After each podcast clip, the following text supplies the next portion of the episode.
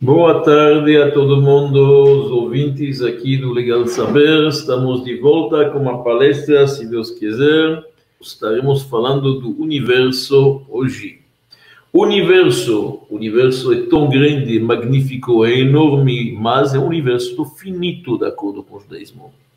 E este universo que é tão complexo, esta origem da vida, como funciona, é uma sofisticada bioquímica que é difícil a gente entender como funciona, de onde que vem, para onde que vai, quem fez tudo isto, quando começou.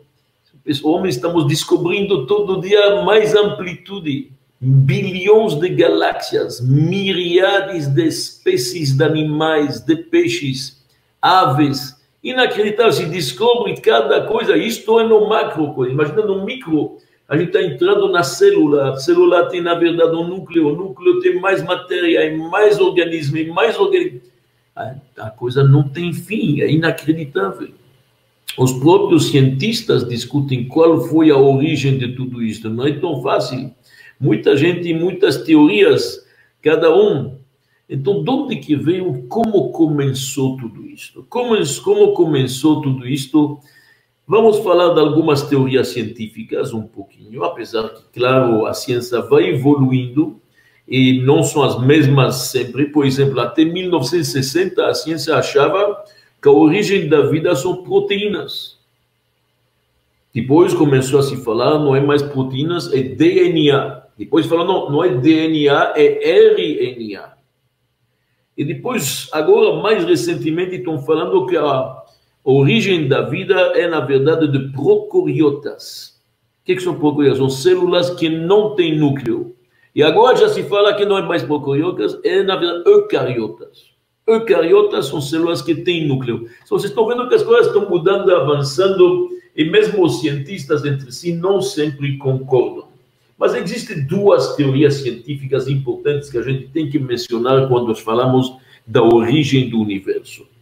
Sem dúvida, a primeira é o famoso Big Bang, que muita gente fala, muitos cientistas, uma teoria que ganhou bastante adeptos, quer dizer, um evento apenas, uma explosão grande de plasma foi o início deste universo. Como que eles explicam o Big Bang? Claro que eu não sou cientista, não tenho nesta pretensão, mas em poucas palavras, pelo que se fala, seria a evolução do universo começou a partir de um ponto lá tinha uma densidade forte, um calor enorme, e isto trouxe, na verdade, uma explicação, uma explosão inexplicável. Quer dizer, os próprios cientistas reconhecem que a causa desta explosão está além dos limites da pesquisa científica. Eles mesmos não são capazes de onde que veio esta explosão. Mas houve uma explosão fortíssima.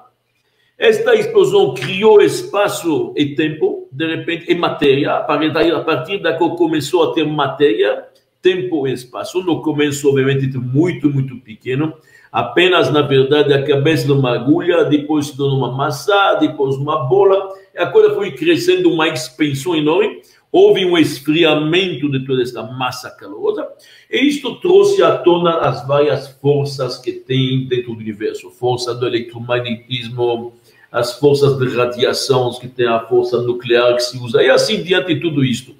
Isso seria o Big Bang, uma grande explosão de plasma, que deu o início e foi um processo evolutivo, obviamente. Existe uma segunda teoria que nós precisamos lembrar, que é a teoria de Darwin. Darwin é mais ou menos 150 anos atrás, talvez, e Darwin, todo mundo sabe o que, que ele fala, que também o mundo surgiu, principalmente a vida, como nós conhecemos hoje, é uma evolução de micro-organismos que passaram por várias mutações. Dentro destas mutações teve uma seleção, o que, que eles chamam em inglês the survival of the fittest, que os mais fortes sobreviveram. E depois entrou uma categorização, uma diferenciação, plantas, peixes, peixes fazem aves, aves etc. E do macaco surgiu o homem. Assim são, na verdade, a teoria darwinista. Vamos dar um pouco de tempo a essa teoria darwinista, porque ela é importante, porque ela já também hoje está superada. Muitos, muitos cientistas não aceitaram o que, Darwin fala. Cientificamente não tem muita prova, Um Karl Popper, por exemplo, um grande cientista, ele fala que esta teoria de Darwin não tem nada de pesquisa científica. Mas, ele, mas o problema na teoria de Darwin é que ele mesmo escreve que a minha teoria vai ser correta apenas se vão achar estes, ou pelo menos vestígios, destes ah, etapas intermediárias. Por que, que ele fala? Ele fala, um peixe vira uma ave. Como assim? De um dia para outro, deve ter alguns estágios intermediários. Ele fala que foi, na verdade, uma evolução. Temos que achar ossadas, pelo menos, fósseis, alguma coisa destes estágios intermediários, como se chama. Os, os elos perdidos se chamam isto hoje na ciência dos os elos perdidos da teoria de Darwin. E não acharam, quase que não acharam. A teoria de Darwin ficou para eles como uma religião. Mas a verdade é que pouco se achou. É interessante talvez lembrar isto, porque hoje existe já um neodarwinismo. Muitas, a teoria de Darwin já hoje não tem mais força científica em muitos lugares. Acharam alguns fósseis, é importante lembrar, o homem de Neandertal, o Archaeopteryx, Archaeopteryx. Seria, na verdade, um fóssil enorme de um réptil que virou uma ave. Não sei se ouviu falar disso, Archaeopteryx. E o famoso Piltdown. Eu gostaria de dar um tempinho nisso porque é importante. Cientificamente falando, este homem de Neandertal, que estão falando, é interessante, que falavam que era, na verdade, o progenitor de todos os macacos e dos homens. O homem que era o homem sapiens, o homem do começo, um fóssil famoso, descoberto, na verdade, talvez anos atrás. Este fóssil é chamado entre os cientistas o procônsul africanos. Este, em 1958, interessante, pode olhar em jornais de 1958, vocês vão ver lá, nos jornais ingleses, do próprio Time Magazine, houve um congresso de zoologia em Londres. E chegaram à conclusão que este homem de Neandertal que tanto se falou, que seria o pai, da verdade, do ser humano, como se diz, é apenas, na verdade, algo remanescente de um homem tipo moderno que ficou afetado pela idade e por uma artrite muito forte. Literalmente. Quer dizer, alguns até acham que este procônsul pode ser até, na verdade, um macaco. Então resolveram que não é nada de antigo, era uma fraude. Muito importante lembrar isto. O Archaeopteryx, tem muitos cientistas que foram lá e analisaram as ossadas, que são enormes, que são uma, uma ossada de um réptil que virou, virou uma ave enorme. Acharam entre os ossos cola. Fizeram pesquisa científica cola. Quando acharam cola, já viram lá que alguma coisa não está certa. E a grande, a maior fraude de todas as fraudes que é famosa é aquele homem que se chama o homem de Piltdown. Em 1912, numa pequena cidade na Inglaterra, Piltdown achou-se um crânio humano. Esse crânio humano era realmente o primeiro crânio de um homem pré-histórico. A Inglaterra ficou ficou felicíssima. Finalmente vai entrar no Museu da História Natural dela um homem, ou pelo menos o crânio de um homem pré-histórico. Este homem é chamado o homem, o crânio de Piltdown, muito famoso. Quando avisaram a, humanidade a respeito, quando avisaram para todo mundo, foi feita uma festa, uma gala, uma sessão especial no Museu Britânico de Ciências Naturais. Por quê? Porque acharam finalmente o elo perdido que estava tão procurado entre o macaco e o homem. Acharam aquele elo perdido que era importante para comprovar a teoria de Darwin. Interessante, é muito interessante, que a, a, Inglaterra ficou muito feliz, porque a França, naquela época, e a China já tinham alguns exemplares, algumas ossadas de homens pré-históricos. E eles vão. Acontece com, com pesquisas em 1953, demorou 41 anos para chegar à conclusão, acharam que, na verdade, este crânio era um crânio humano que tinha apenas algumas centenas de anos. A mandíbula que eles colocaram lá era uma mandíbula de um orangotangue contemporâneo. Os dentes foram, na verdade, bem limados para parecerem mais humanos. tudo isso estava atingido, obviamente, e tratado quimicamente para parecer petrificado, bem antigo e assim diante. E tudo isso foi descoberto em 1953. Existe um livro sobre isso, quem quer olhar, é um livro famoso que se chama Piltdown, A Scientific Forgery, é uma fraude científica.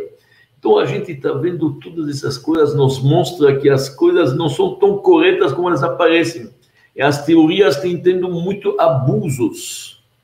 Vamos um pouco falar qual é a opinião do judaísmo. É importante. Mas é interessante, gostaria, antes de entrar aqui na parte judaica sobre o universo, quando começou, quanto a idade do universo, como foi criado, é interessante, eu li uma pesquisa que tem 10 anos atrás, da Datafolha, pode olhar nos jornais Estadão, Folha de 2010, 60% da população acredita que a criação vem de Deus. Pode ter tido algum processo evolutivo, ou que seja, mas sempre acompanhado por Deus, por ordem de Deus, por vontade de Deus. 8% apenas acreditam na teoria de Darwin, que o homem vem do macaco. Aliás, por que o homem vai querer vir do macaco se ele pode ser descendente de Adão e Eva? Mas é interessante, esta pesquisa nos mostra realmente que o ser humano tem muito mais fé que a gente imagina. Agora vamos ver o que, que o judaísmo diz. O judaísmo diz uma coisa muito simples: nada vem do nada, impossível. Se você deixar um papel branco na sua mesa e uma pequena jarra de tinta, e você sair para duas horas e voltar, e no, no papel que você escreve, que você deixou, de repente tem um poema bonito escrito, nenhum bobo, nenhum tolo e nenhum ser humano vai acreditar que uma mosca chegou e pegou um pouco da tinta. Impossível acreditar que veio um, uma, uma mosca e escreveu este poema. Com certeza, alguém mexeu e o poema apareceu. Alguém escreveu isso. Não é por acaso, não é acidente de natureza. Um poema tem um motor. Um livro tem, na verdade, um motor. Uma música tem um compositor. Um prédio tem um construtor e o universo tem um criador. Esta é a teoria judaica, esta é a teoria de qualquer ser humano sensato. Existe um criador. O processo, como foi exatamente os detalhes, não é tão fácil, é complexo. Mesmo no judaísmo, Maaseh Bereshit, a, a, a, narração da criação, a gente sabe que isto faz parte das duas partes complexas que tem dentro da Torá.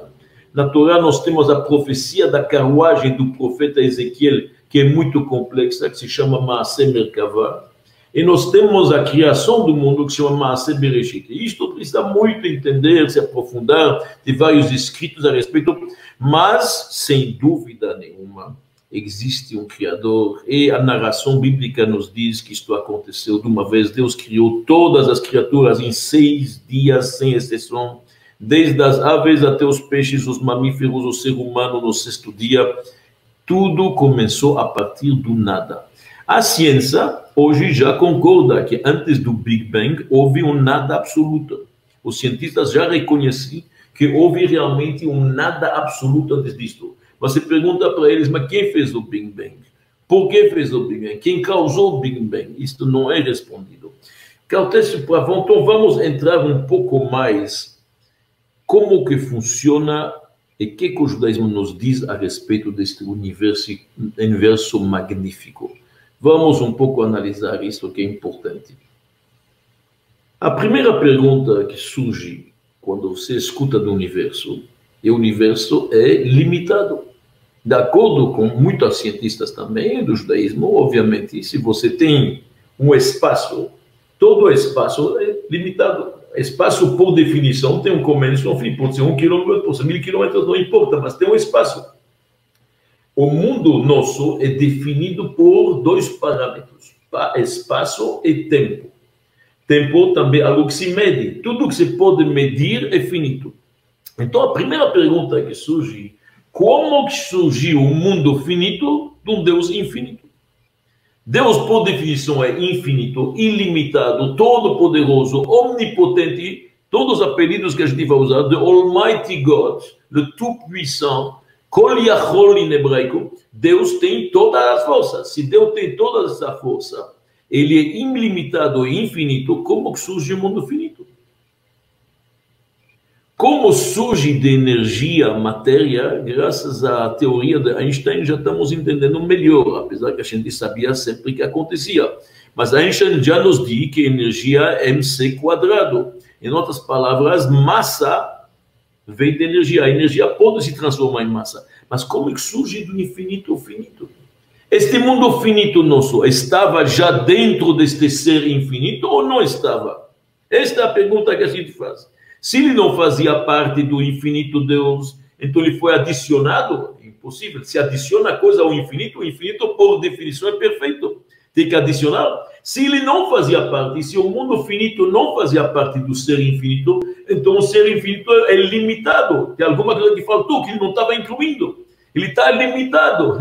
Isto não funciona. Nós não queremos acreditar num Deus deste. Nós acreditamos num Deus infinito, ilimitado, perfeito, perfeitíssimo e omnipotente. Então, como surge? A resposta que dizem os nossos sábios, a resposta nos livros místicos judaicos, é o seguinte: a criação que nós estamos enxergando aqui, que é limitada, este mundo, este universo finito, é só para nós criaturas. É a forma que nós vemos ele, ele é um mundo finito, e realmente é algo que nós podemos medir. Porém, para Deus, não é criação, é extensão. Para Deus não tem nada delimitado. O que, que este mundo significa para Deus? Uma extensão, na verdade, da sua energia, nada mais. Este mundo é energia divina, igual. Nós, seres limitados, quando olhamos para isto, tem um chamado de criação, de começo, de tempo, de espaço. Mas para Deus é apenas mais divindades e mais energia. Então vamos avançar um pouquinho mais neste assunto do universo. Porque tem algumas contradições aparentemente entre ciência e judaísmo. Por que estou falando aparentemente? Porque quem se aprofunda bem e conhece a ciência e a Torá vai ver que não tem. Nas teorias verdadeiras, estou falando, obviamente, não tem contradição. E se tem ainda contradição, é sinal que a gente não se aprofundou bastante.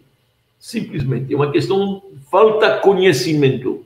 A Torá, que é perfeita, que de acordo com o judaísmo, a Torá é a planta baixa com a qual Deus criou o mundo o Zohar, livro de Kabbalah, livro de base da mística judaica, está nos dizendo beoreita.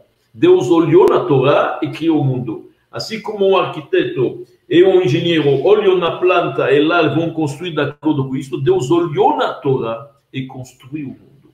O homem cumpre a Torá e faz a manutenção do mundo. Então, não pode haver contradição entre ciência e Torá, a não ser que a teoria, a teoria não seja correta ou falta conhecimento. Então, vou dar para vocês um exemplo importante nisso, porque a ciência mudou também muito. Antigamente, tinha épocas que realmente os cientistas pensavam que, pelo método científico, alguns fatos podem ser comprovados. Se comprova fatos, Hoje, nenhum cientista que se respeita fala desta forma. As coisas mudaram. Hoje, qualquer cientista sério não fala mais assim, que a ciência comprova fatos. O que, é que o cientista sério fala hoje em dia? É aceito universalmente que o método científico não ele comprova fatos, não. Ele pode dar mais ou menos probabilidade a certas hipóteses, a certas teorias ele pode dar mais credibilidade, menos credibilidade. Olha, tem mais probabilidade que esta teoria está certa ou não. Isto que a ciência faz. A ciência pesquisa coisas fenômenos, mas não comprova fatos, porque a ciência muda. Ela muda muito.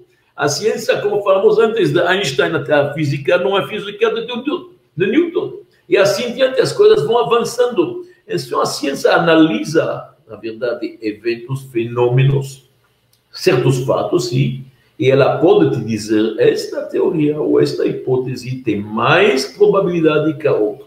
Eu vou dar um exemplo prático para isso, importante. O sistema da Bíblia diz claramente que o Sol gira no redor da Terra, certo? O Sol gira no redor da Terra. Isso se chama o sistema geocêntrico. Chega Copérnico e fala, não, a Terra que gira no redor do Sol, a Terra é pequena, ela gira no sistema solar, a Terra com outros planetas giram no redor do Sol. Isso se chama o sistema, o modelo heliocêntrico. Nós temos o modelo geocêntrico, que aparece na Bíblia, na Torá, e o modelo heliocêntrico. Todos nós sabemos que quando Galileu falou que Copérnico tem razão, a Inquisição cristã o perseguiu, não é novidade. No começo foi muito difícil. Hoje, a maioria do mundo aceita esta teoria de Copérnico, que se chama o sistema ou modelo heliocêntrico, que significa a Terra gira no redor do Sol. Porém, e aqui Serge aqui a gente vê como a ciência está evoluindo. Hoje, pode perguntar se é comprovado que não tem um modelo mais crível que o outro. Os dois podem falar e os dois são corretos, principalmente depois da teoria de Einstein. O que, que Einstein nos falou? Einstein nos falou uma teoria da relatividade, tá certo? Relatividade. O que, que significa? A ciência moderna hoje concorda quando você tem dois sistemas e os dois estão em moção e um no redor do outro, mas os dois se mexem, você nunca pode falar quem gira no redor do outro. Os dois estão tá correto. O que está acontecendo? A Terra gira no redor do Sol. Olha bem aqui minhas mãos. A Terra gira. Mas ao mesmo tempo o Sol se mexe. A Terra gira no redor do Sol. Mas o Sol tem sua elíptica. Só o Sol se gira e a Terra continua girando com ele. Só nós temos dois sistemas em moção. Quando você tem dois sistemas em moção e um no redor do outro, nunca pode se falar ou se definir claramente, pela ciência estou falando, qual que se mexe no redor do outro. Não pode falar qual se mexe e qual descansa, porque as duas estão Você pode falar que os dois se mexem, pode falar que um descansa, outro já. Os dois estão corretos. Isso é a teoria da relatividade. Só a gente está vendo como, na verdade, através da ciência cada vez mais clara, a gente vê que a definição bíblica não tem nada de errado, a definição de Copérnico não está nada de errado, porque os dois estão em moção. E um descansa, e outro anda. Os dois depende, é relativo como você ver. O universo, então, criado por Deus, teve um começo, seis dias de criação, como diz a Bíblia bem claramente. E aqui surge a famosa pergunta antiga, mas, Rabino, se você olha o cálculo judaico, de acordo com a Bíblia judaica, a Torá vai somando os anos de Abraão, de Isaac, Jacob, David, Salomão, os reis, o templo, tudo isso. Nós estamos no ano 5780. 5780 é bem longe, bem longe do cálculo dos cientistas. Os cientistas falam hoje, antes falavam em centenas de milhões de anos, que acharam fósseis que está dando 2, 3, 5 milhões, 500 milhões. Mas hoje, grande maioria dos cientistas falam em bilhões de anos, entre 15 e 20 bilhões de anos. Como se pode falar em 5.780? É, é uma discordância enorme. Estamos falando aqui de bilhões de anos. Como funciona isso? Como é possível a gente falar uma coisa deste que é tão longe o cálculo um do outro?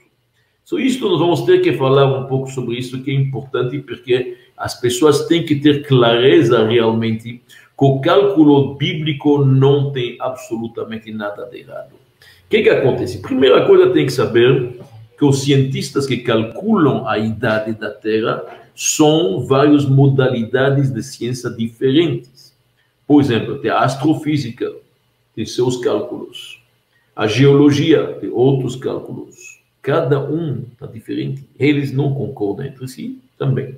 Mas ninguém fala 5.780, isso de falar a verdade. Como falei para vocês antes, a ciência evoluiu muito. Antigamente a ciência era dogmática. Ela falava uma coisa, era obrigatória. Hoje a gente sabe que a ciência não é mais um determinismo que é assim. A ciência hoje é empírica. Você faz testes, você vai testando, vai chegando, vai aprendendo, vai apreciando, as coisas mudaram um pouquinho. Então, se a gente vai olhar bem, nós vamos perceber uma coisa interessante. Todos os métodos científicos que fazem os cálculos da idade da Terra parte de um, certos princípios, parte de certos postulados. O que, que significa? Eu vou dar alguns exemplos e todos estes métodos são extrapolantes. Você pode entrar, fazer uma intrapolação, uma extrapolação. Tudo que é extrapolação é muito mais especulativo. Se eu falo que 2 mais 2 é 4, o 4 mais 4 é 8, perfeito. Então, isto é uma intrapolação. Mas se eu falo para alguém, olha o teu número 8, como cheguei no número 8? Como cheguei no número 8? Eu posso chegar de várias formas. 4 mais 4 é 8. 6 mais 2 é 8. 4 vezes 2 é 8. 5 mais 3 é 8. Tem 10 possibilidades. Isso é uma extrapolação. Se eu só falei 8, posso ter muitas formas, muitas respostas. Todos os métodos científicos partem do princípio que não havia absolutamente nada no primeiro dia da criação. E foi um processo evolutivo. Por exemplo, vamos pegar um exemplo para entender as coisas. Alguns cientistas estão medindo quanto tempo demora para mexer a areia que está ao lado do mar. Fizeram pesquisa, realmente, pesquisa científica, e mediram que com as maré altas, maré baixas, com as ondas, com a pressão atmosférica, com uma série de coisas, mexe-se 10 centímetros de areia, demora 10, demora 2 mil anos. 10 centímetros, 2 mil anos. Não um exemplo apenas. Claro, ninguém me pega aqui pelos números, mas simplesmente estamos pegando um exemplo. Ah, então para mexer 10 centímetros demora 2 mil anos um exemplo, ou 200 anos, não importa, fizeram medições, as medições obviamente não começaram 2 mil anos atrás, 200 anos atrás. Neste caso, nós temos montanhas que têm 8.880 metros, como falamos, na verdade, do Monte Everest. Faz um cálculo, se para 10 centímetros demorou tanto, para 8 mil metros tem que ser, o mundo tem 10 milhões de anos. O que, é que fizeram? Uma extrapolação. Mediram durante alguns anos. E disto estou tentando entender como chegar a 8 mil, e como chegar ao número 8. Mas tem várias possibilidades. Só que, que partiram do princípio que a Terra era plana, que não tem motivo, e que tem a pressão atmosférica tanto e tanto. Mas quem diz que a pressão atmosférica sempre foi a mesma? Esta aqui está partindo de alguns postulados que não necessariamente são iguais. Você está dizendo que o mundo foi sempre constante. A mesma pressão atmosférica, a mesma velocidade das ondas do mar, a mesma força. Quem diz que foi sempre assim? A própria Torá nos diz que houve cataclismo, houve um dilúvio que mexeu com o mundo de uma forma incrível.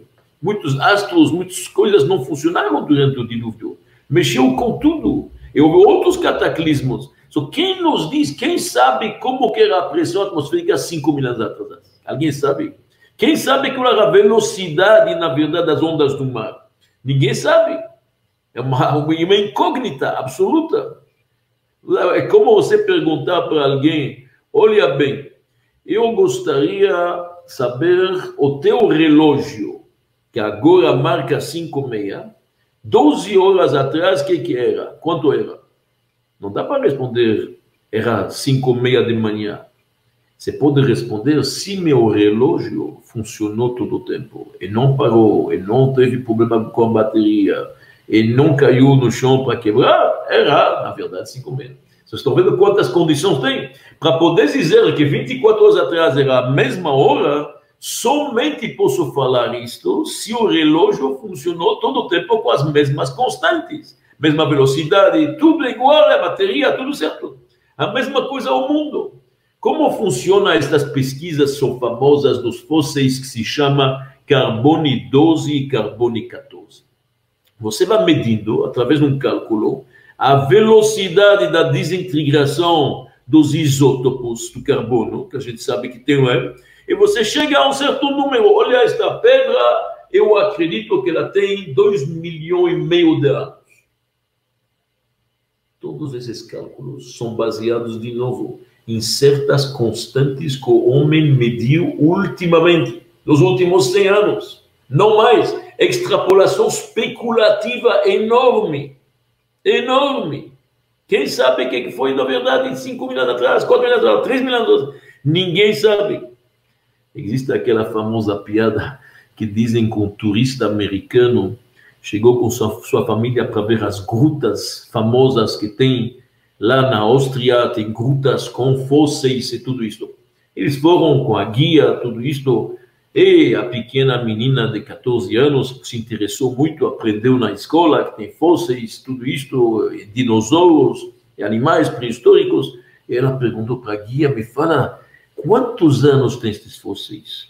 Só ele fala, a, a, a guia responde, tem 300 milhões de anos e quatro semanas.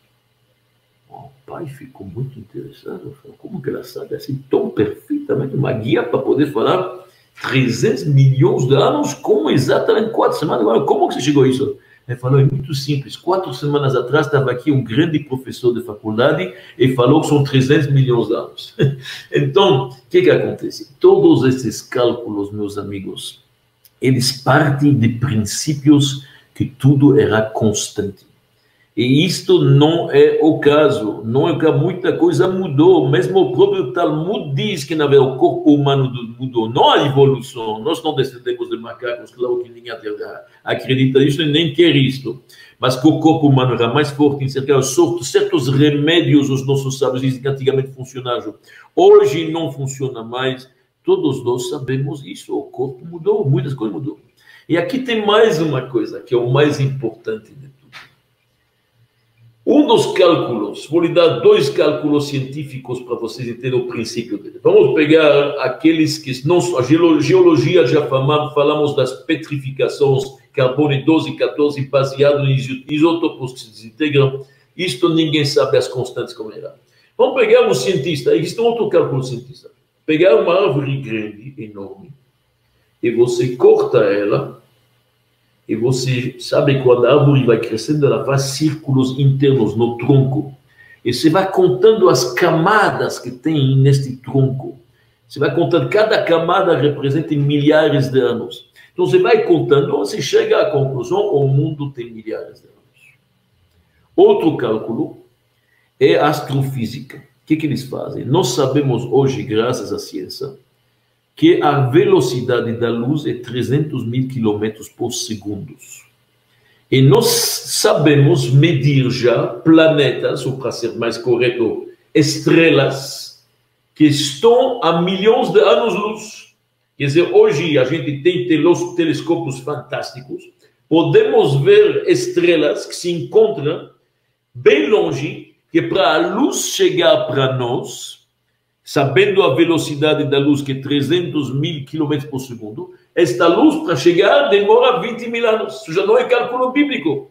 Precisa de 20 mil anos. Outro fala 20 milhões de anos. Vocês falam que o mundo tem 5.680 anos? Como é possível? Estou enxergando a luz. Se a luz chegou aqui, ela tem uma velocidade, eu conheço, eu conheço a distância. Olha, milhões de anos. Tem dois poréns por aqui. São simples. Quem diz que Deus criou o mundo plano e que não tinha montanhas? Quem diz que Deus não criou no primeiro dia já árvores adultas? E quem diz que Deus não criou estrelas que já iluminaram? É muito simples. É óbvio. O Talmud nos diz claramente que quando Deus criou o mundo, ele criou um mundo adulto já pronto, árvores enormes, flores já, animais já andando. Deus criou Adão como um ser humano de 30 anos, não bebê. 30 anos de idade, mais ou menos, ele tinha. Só o que que acontece? Imagina agora, um cientista está chegando no primeiro dia da criação, e ele viu lá uma árvore enorme. Primeiro dia da criação não pode ser porque as árvores foram criadas no terceiro dia. Terceiro dia, a vegetação. Chega lá, o cientista corta a árvore e começa a medir. Um milhão, dois milhões, três milhões. A árvore foi criada faz três dias atrás. Deus criou uma árvore já adulta. Muito simples. Deus criou um mundo no qual as estrelas já estão iluminando. E realmente na Torá está escrito: tinha o grande iluminar, que era o sol, o menor, que era na vida a lua, e as estrelas iluminando. Então, quem calculou que é isto? Começaram a medir até quando a luz, a luz chega. A luz não começou a partir do zero que não tinha luz, já estava iluminando desde o começo. Coisas tão simples. Então é muito importante entender o que, que nós falamos. A mesma coisa com as ondas do mar. Quem diz que Deus criou o mundo plano? Deus criou o mundo já com vales e já com montanhas. Então, todos esses cálculos que se baseiam em certas constantes, as constantes não são constantes, mudaram muitas vezes, cataclismos tiveram. E Deus criou um mundo absolutamente adulto. Isto é claro.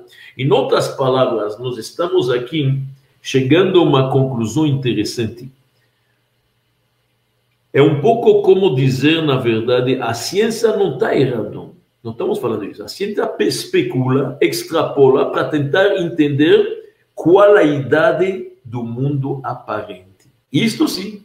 A ciência está analisando como o mundo parece. Ele parece bem velho. É verdade realmente o mundo aparenta ter 5 bilhões de anos. É provável. Deus criou o mundo adulto. A Torá está nos dizendo a idade verdadeira. E não tem contradição nenhuma entre essas duas. Deus, na sua bondade infinita, no Monte Sinai, quando otorgou a Torá, nos disse a idade verdadeira do universo. É exatamente igual a uma mulher de idade, que tem, vamos dizer, 75 anos, graças a Deus, bem conservada, e ela se arruma, se maquia, é tudo que precisa. E quando você vê ela na rua, você acha que ela tem 50 anos. Ela aparenta 50, mas tem 75. No mundo nosso é o contrário. Tem, infelizmente, gente que tem 50 anos, mas pelo peso da vida, pelas tragédias que passaram, pelas dificuldades que tiveram, eles aparentam mais velho. Acontece. Tem isto sim. Você pode ver uma pessoa 50 que aparenta 70. E o contrário também. Então, quando você está vendo esse mundo, os cientistas analisando, com todo o respeito, estão nas conclusões deles corretos. Eles estão vendo o mundo velho. Mas isso estão vendo. E a Torá, o judaísmo está nos dizendo o mundo, o que, que ele é a verdade, a idade de verdade, a carteira. A carteira de identidade é exatamente como se esta mulher está andando na rua, que aparenta 50, mas tem 75, ela revelava o RG dele para alguém, falou a idade, a data de nascimento. Deus falou para nós a idade, a data de nascimento, nada mais. É tão simples. É como você perguntar para alguém, me fala, por favor, a água ferve com 100 graus, sabemos. Mas a água ferve com 100 graus depende da pressão atmosférica, se é 760 milibar, etc. No outro lugar montanhoso, a água ferve mais rápido, ou menos rápido, dependendo de qual é a pressão atmosférica. Só se você muda uma constante, muda tudo. A mesma coisa na criação. Exatamente a mesma coisa. Estou terminando este assunto da idade da Terra, que ficou bem claro, a idade do universo é diferente. Não, não tem contradição. A Torá está nos dizendo são 5.780 anos que o Criador, mestre do universo, arquiteto de toda esta beleza, criou o mundo em seis dias e no sétimo descansou. É como você andar numa estrada, autoestrada, bonita, e você vê plantas no redor, você parou um segundo do teu carro, você olhou as plantas, você fala, puxa, olha estas plantas, tanta carbono dióxido, tão velhas, deve ter, quem sabe, podia colocar, na verdade, são plantas já 5, 10 anos. Estas plantas foram, na verdade, colocadas lá faz exatamente um mês. Mas as circunstâncias, o carbono dióxido que está saindo dos carros faz que elas parecem velhas. Isto não é quimicamente pintado, como a gente falou antes, daqueles fósseis que eram fraudas, que colocaram algum produto para parecer mais velho. O carbono dióxido que há na natureza e que sai dos carros faz que estes plantas parecem carbonizadas estão mais velhas, elas aparentam velhas, mas elas são muito mais jovens, foram plantadas faz um mês. O mundo é igual. Então, meus amigos, para poder terminar esta palestra que falamos hoje sobre o universo, uma coisa importante, é bom lembrar que, na verdade, hoje em dia, graças a Deus, muitos cientistas estão chegando nos Estados Unidos, cientistas muito grandes estão chegando já perto, dizendo que tem teorias que o mundo não tem mais que 10 mil anos. E todos já concordam muito entre eles com uma inteligência superior que planejou tudo isso. Isso são ideias defendidas por cientistas que têm fé e que estão se aproximando do cálculo judaico.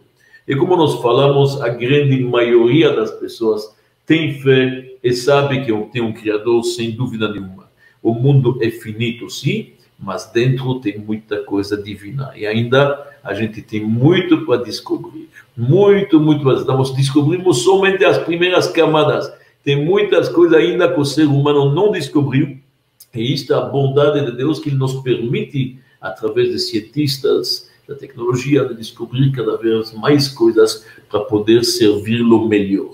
Vamos lembrar também uma frase muito importante, que é uma frase que fala do universo mas do ser humano.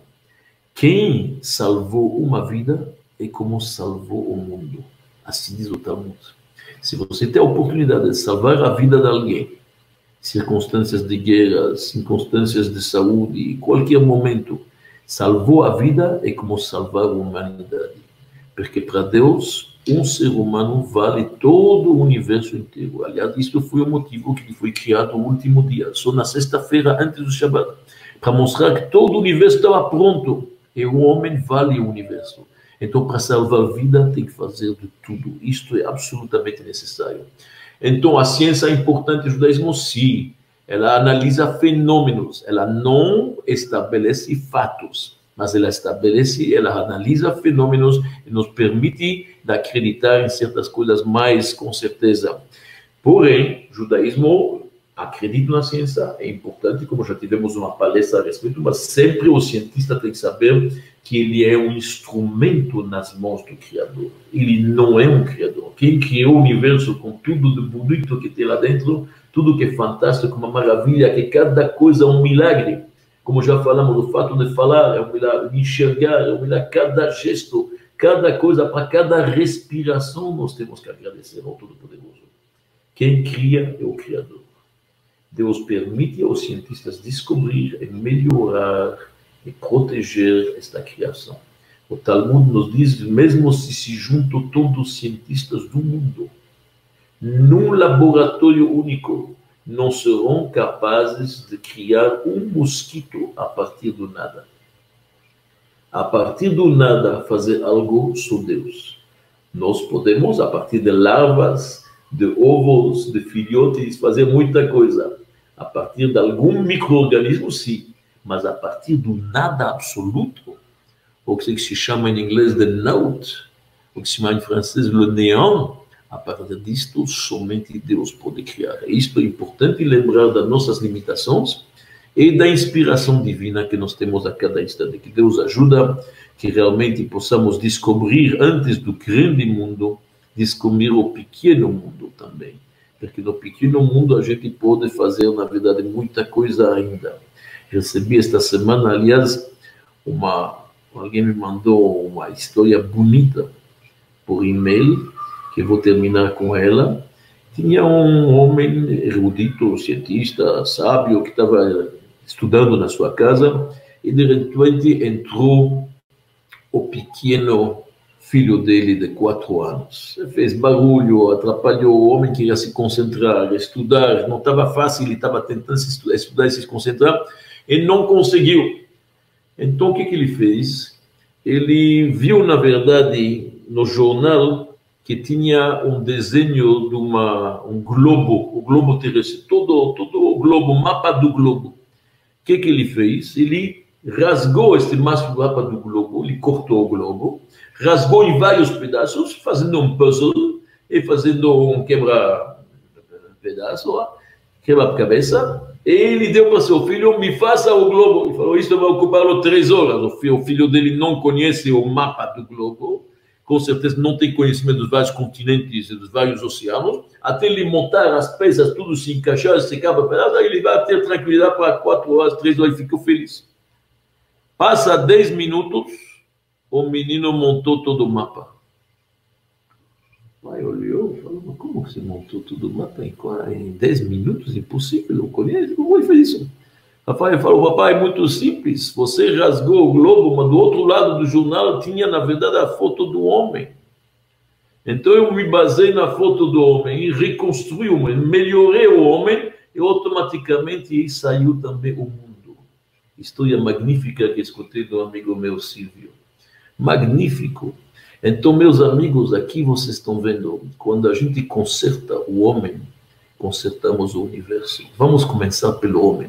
Em vez da gente tentar melhorar todo o universo, a gente tenta melhorar a si mesmo e automaticamente a luz vai brilhar e irradiar de cada lado. Muito obrigada pela vossa paciência.